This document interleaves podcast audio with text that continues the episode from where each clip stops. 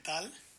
Bienvenidos a su podcast 11 contra 11. Estoy muy contento de anunciar mi segundo episodio del podcast. Eh, la verdad es que qué bueno es volver a estar aquí con ustedes. Espero que estén disfrutando igual que yo eh, de esta experiencia, de este proyecto. Y bueno, el día de hoy eh, traemos varios temas interesantes. Les recuerdo, la pregunta del día de hoy o el tema del día de hoy ya está en Twitter. recuerden, nuestra cuenta de Twitter es 11 versus 115 o 11 versus 115. Esa es nuestro, nuestro, nuestra dirección de Twitter y ahí encontrarán la pregunta del día de hoy, de su viernes de podcast. Bueno, eh, hablaremos hoy de varios temas interesantes. Hablaremos de la Liga MX, qué va a pasar, se cancela o no se cancela. Hablaremos de los equipos, cómo lo están llevando, de ciertos futbolistas eh, que, mostraron sorpresa, fueron noticias esta semana. Hablaremos también de la liga costarricense, que es la liga que comenzó ya eh, eh, a volver a, jugarse fútbol en, nuestro continente, es la primera liga llamativa que comenzó ya de nuevo. hablaremos también pues de la nueva realidad del fútbol, cómo iniciaría de nuevo si fuera a iniciar pronto la Liga MX. Hablaremos también de Europa, hablaremos del inicio de la Bundesliga. Por fin, gracias a Dios, volvió el fútbol de calidad. Hablaremos del hombre del momento internacional de Haaland, el, este delantero noruego que de verdad la está rompiendo. Hablaremos de qué avances hay en otras ligas, cuándo se planea volver la famosa liga española, la famosa liga inglesa. Y por último, hablaremos, tomaremos un momento para discutir la pregunta del día o el tema del día por favor, ustedes compartan también cuál fue, eh, cuál es su top 5 de los futbolistas, de los mejores 5 futbolistas que de la historia del fútbol mexicano. Está difícil, eh, intentaremos aquí dar un análisis y una justificación por qué, por qué de mi lista de 5, pero bueno, espero que lo disfruten, este su, su viernes de podcast con 11 contra 11. Bienvenidos. Bueno, pues ahora sí comenzamos. ¿Cómo están todos? Eh, lo más importante, ¿cómo están con respecto pues, a este famoso y terrible COVID? Eh, ¿Cómo van llevando su cuarentena? También compártanos todo por, por Twitter. Eh, ya saben la dirección, se las puedo repetir otra vez. Es 11 versus BS versus 115 en Twitter. Ahí, por favor, no, no se la piensen en comentar, en, platicar, en en decir los temas que quisieran que habláramos. La verdad es que ahorita no hay mucho material, pero bueno, intentaremos hacer un programa padre en el cual ustedes disfruten y ustedes se distraigan un poco en lo que dure este programa. Pues comenzamos. ¿Qué pasa con la Liga MX? Eh, es la pregunta del millón. ¿Se cancela o no se cancela? Parece ser que hoy eh, los directivos, los dueños de los equipos, se van a juntar para votar si se regresa la actividad al fútbol mexicano o no regresa.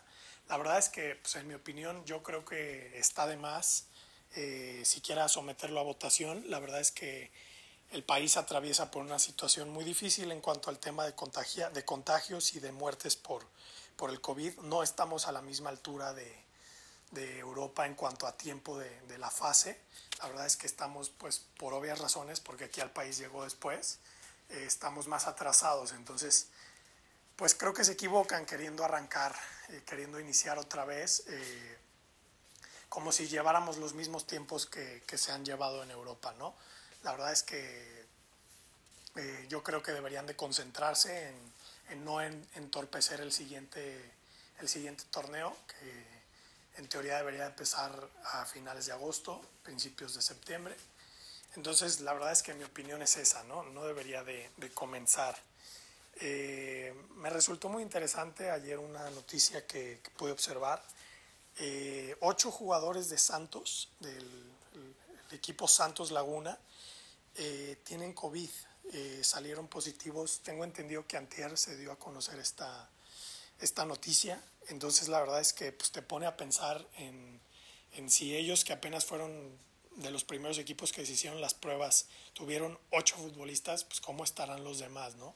Tan solo en la liga, en la liga alemana hubieron 10 eh, casos de todos los equipos que se sometieron a test.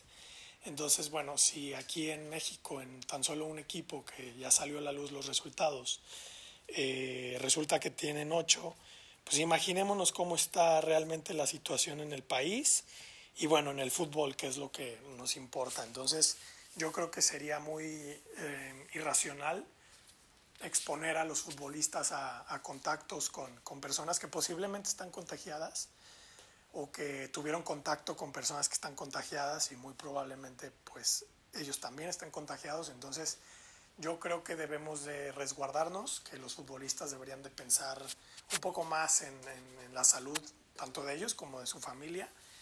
Y bueno, eh, deberíamos de, de, ser conscientes, los dueños deberían de por primera vez ser conscientes y no priorizar el dinero eh, por encima de, pues de la salud, que creo, que creo yo que es lo más importante.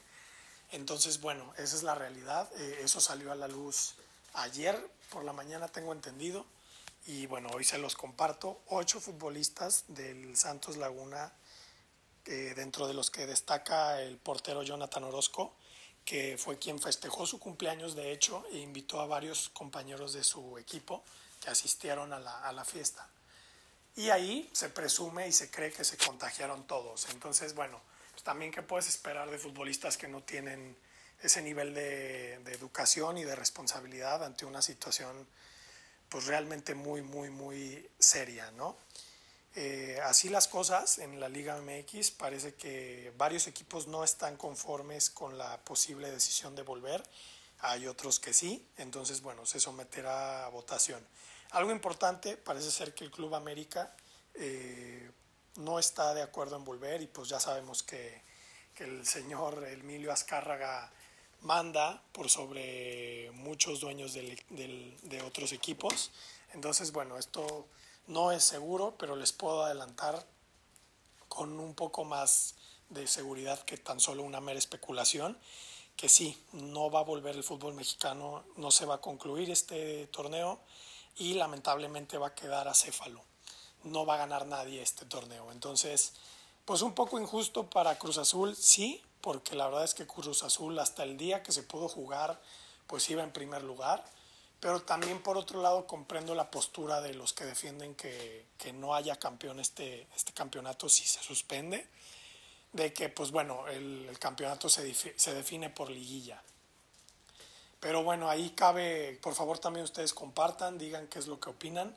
La verdad es que entiendo ambas posturas, pero pues no puede quedar un torneo acéfalo. Entonces, bajo esa premisa, yo creo que sí debería de, ser campeón Cruz Azul, aunque también he escuchado que los mismos Cruz Azulinos no les encantaría ser campeones de esta forma, porque también entiendo que pues ellos quieren eh, quitarse esos fantasmas y ganar una final y todo lo que representa, ¿no?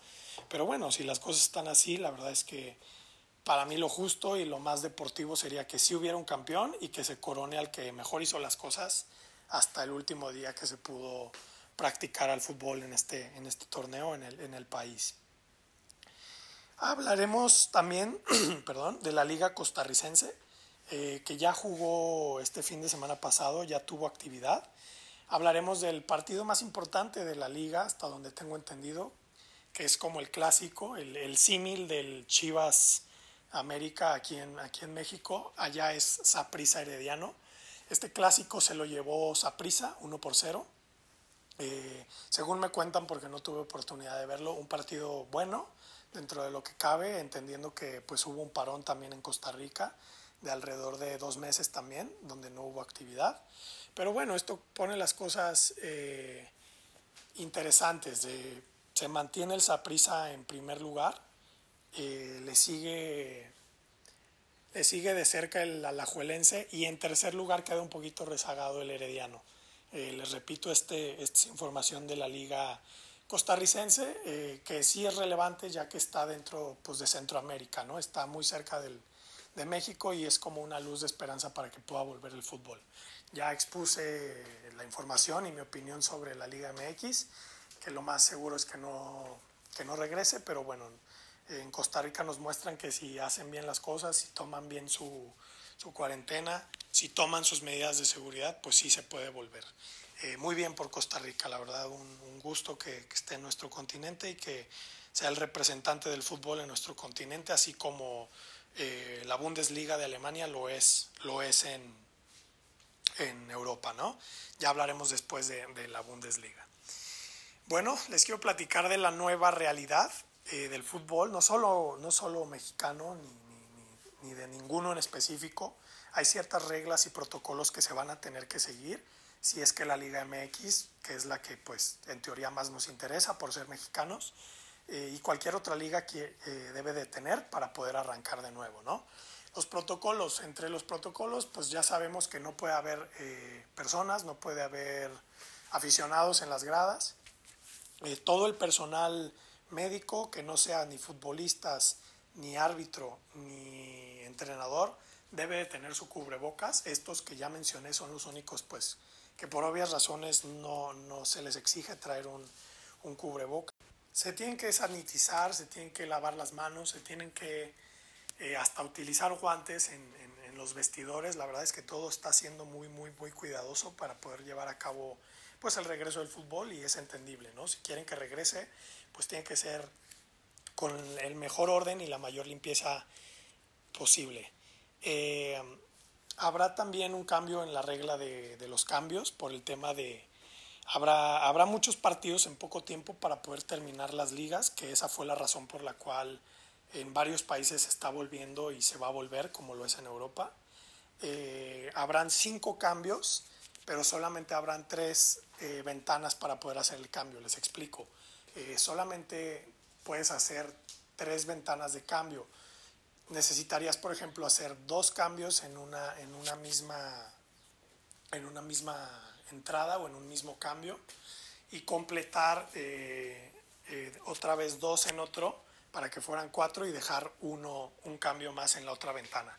Solo tienes tres ventanas de cambios y si quieres utilizar tus cinco cambios que ahora existen gracias a, pues a esta situación rara que estamos viviendo, tienes que acabártelos en esas tres ventanas. No, no puedes utilizar eh, tiempo para hacer otros dos cambios que sería pues el completar los cinco cambios pero sí puedes cambiar cinco jugadores.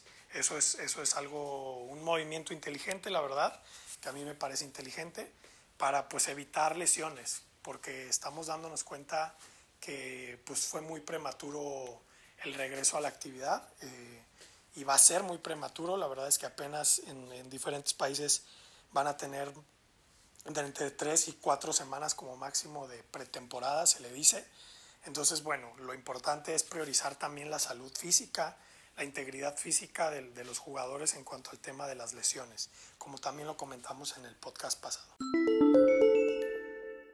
Bueno, pues continuamos, vámonos hasta Europa para hablar de una liga que no sé ustedes, pero a mí me tiene muy contento, es la Bundesliga.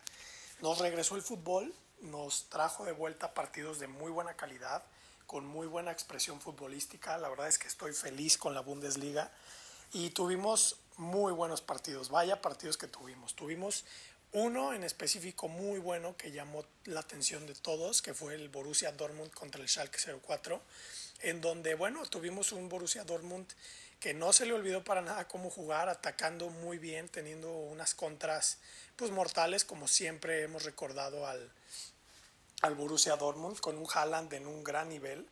Eh, y bueno, demás jugadores que, que, lo complementan, pero bueno, ya eh, después hablaremos de Haaland porque la verdad es que sí es el hombre del momento. Eh, también el Bayern Múnich mantiene su, su, primera posición ganándole al Augsburg. Un buen partido, un partido un poco duro, un poco ríspido, muy peleado, pero bueno, al final el, el Bayern se puso por encima del Augsburg.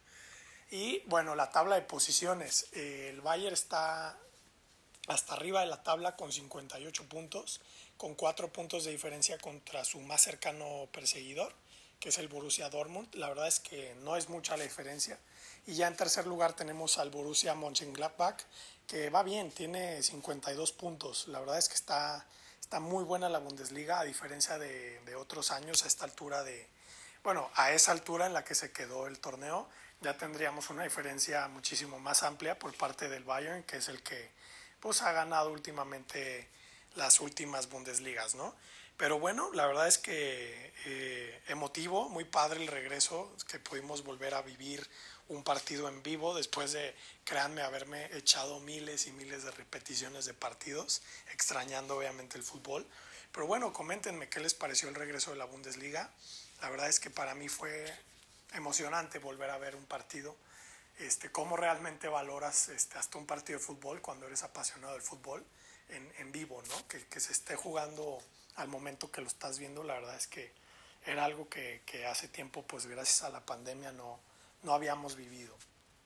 Eh, parece ser que el 12 de, cambiando ya de liga, hablando de la liga española, parece ser que el 12 de junio va a regresar la liga española. Eso es lo que quieren los altos mandos de la federación, iniciar ya el 12.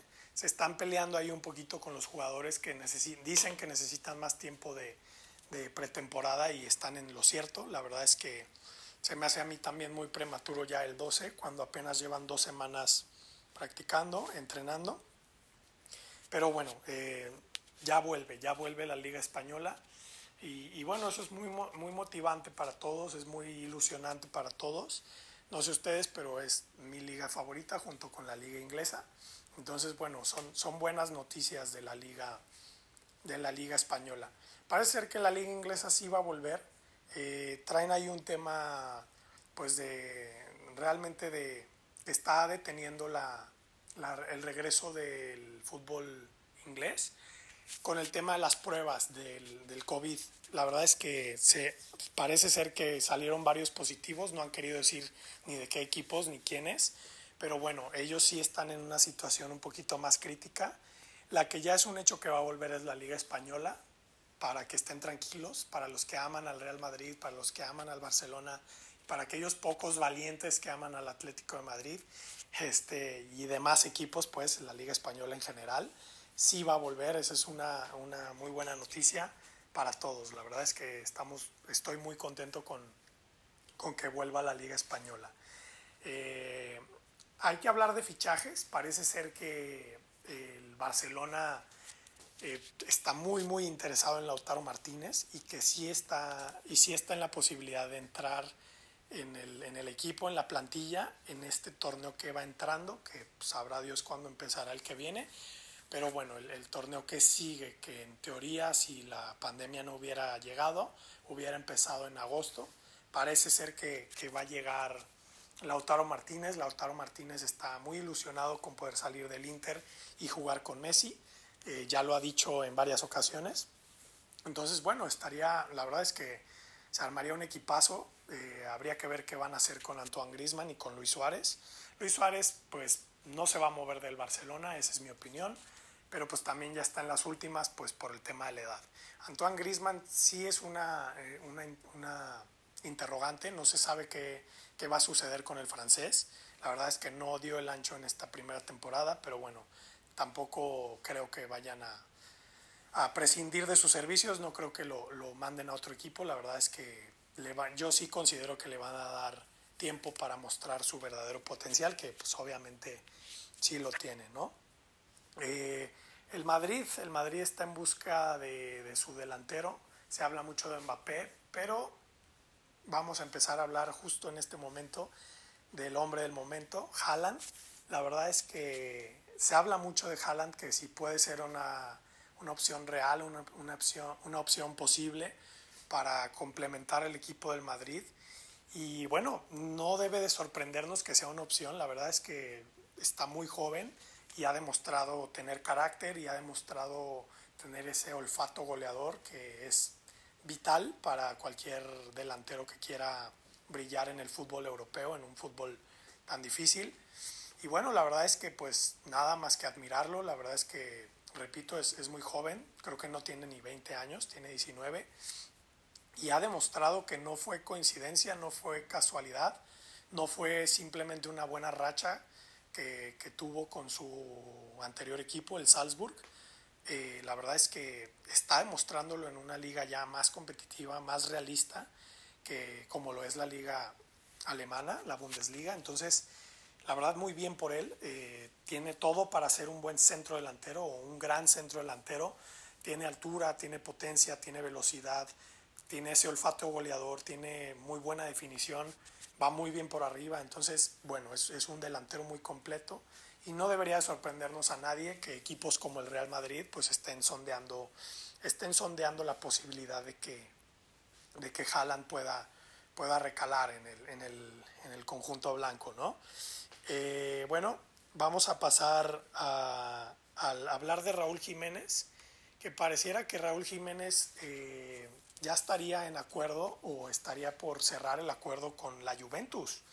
Sí, es la Juventus que estaría dispuesta a pagar 50 millones de, libras por, por, el traspaso del mexicano. La verdad es que sería un paso, sí, inteligente, considerando que no tienen un centro delantero fijo. Eh, está Higuaín, todos lo, lo, conocemos, pero bueno, parece que, que, ya también está en las últimas Higuaín. Entonces puede ser un buen relevo, si me pides mi opinión, para Higuaín, sí. Y creo que sí caería muy bien en el equipo de la Juventus, pero no sé, también habría que verificar lo que yo mencionaba, qué tanta actividad podrá tener el mexicano. Eso va a ser vital para, pues para su decisión.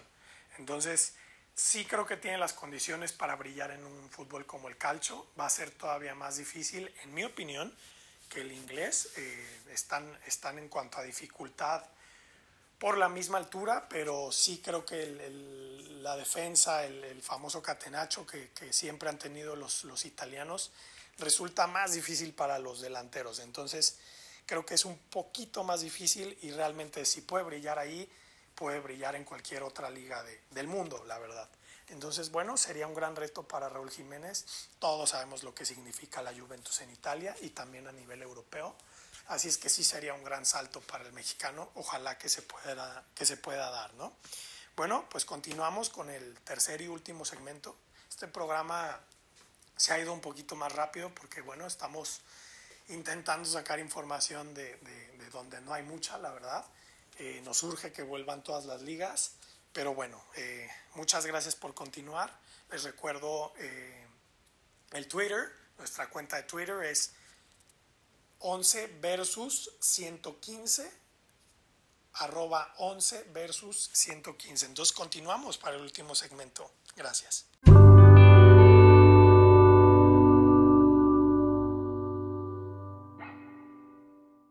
Bueno, pues continuamos con, con, el último segmento del programa. Espero que el programa les esté gustando, les esté llenando las expectativas. Eh, intentaremos informarlos de todavía más cosas. Por ahí en Twitter estaré un poquito más, más activo.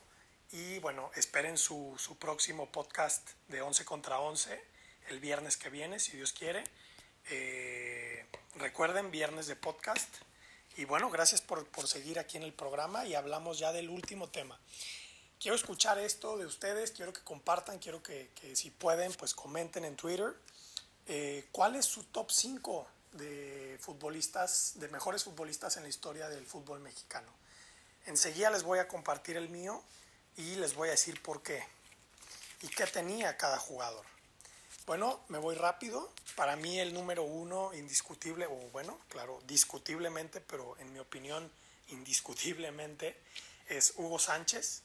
Después le sigue Rafa Márquez, después Carlos Vela.